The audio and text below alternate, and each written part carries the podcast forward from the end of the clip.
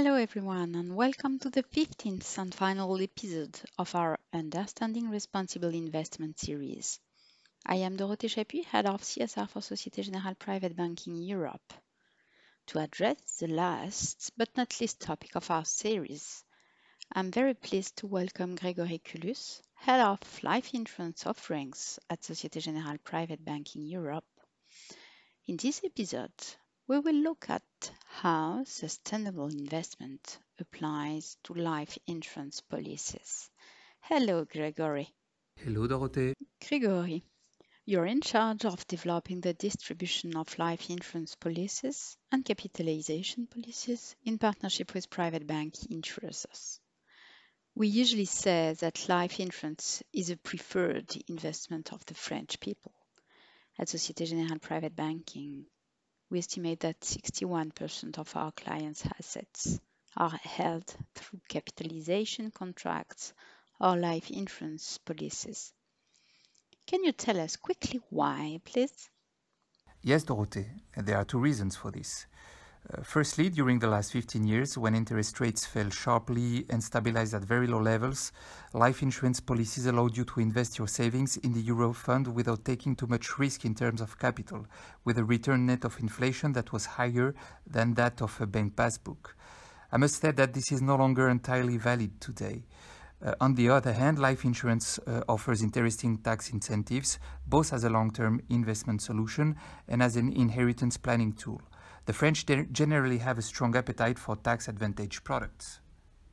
Thank you, Gregory. We are not going to go into the details of the tax framework of life insurance right now. For more information about this subject, do not hesitate to contact your usual contact on the bank side.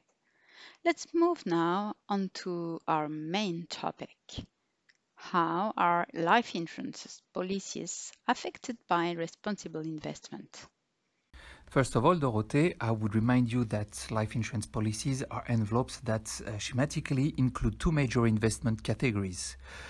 On one hand, you have uh, the Eurofund, uh, the support without risk uh, remunerated by the insurers, uh, of which I have just uh, spoken before. And on the other hand, you have all the supports in unit uh, linked, representative of shares of UCITS invested on all the classes of assets, uh, actions, bonds, uh, monetary securities, and when your contract allows it, uh, representative also of securities indirect, like for example, structured products, or when the contract has a management or advisory mandate. Uh, the approach to responsible investment differs according to these categories. So, Gregory, let's start with the Euro Fund. Does it incorporate any of the SRI characteristics that we described in the fourth and fifth episode of this podcast series? Uh, yes, more and more insurance companies are integrating ESG criteria into the management of their euro funds. For example, uh, all our partner companies apply exclusions uh, linked to controversial sectors from a social point of view, uh, such as tobacco or controversial uh, weapons, or from an environmental point of view, such as thermal coal. In addition, these companies select uh, the securities in which they invest by taking into account both financial and extra financial considerations related to the issuer's uh, ESG rating, its greenhouse gas emission, etc. And furthermore, uh, insurers are increasingly implementing voting and commitment policies and are subject to sustainable finance regulations. However, the Eurofund is not a medium that can claim an SRI label at this stage. Very good. And what about unit linked products? For this typology of investments, uh, things are evolving favorably, in particular uh, following the PACT law in France, which requires since January 1st, 2020, that all companies in this category have to be registered in a register. And in January 2020, uh, it will be possible to offer unit-linked products through SRI or Greenfin labeled funds or funds that invest in socially responsible companies. Uh, this development is a potential source uh, of additional growth for responsible investments. All the companies we work with have not waited though uh, uh, for the January 2020. Huh? Uh, I would also like to remind that uh, investment in a particular unit-linked fund is the investor's decision.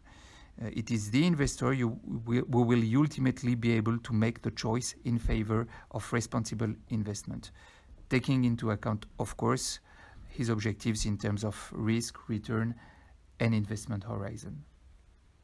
Gregory, this is very clear, and we can see that it's possible to combine life insurance savings with sustainable development considerations. Thank you for this insight. You're welcome, Dorothée. Thank you. This podcast is part of a series of episodes to better understand responsible investment. It's available through our program Private Talk by Societe Generale Private Banking on Spotify and Apple podcast streaming platforms. Subscribe now to be notified when the next episode is released and spread the word.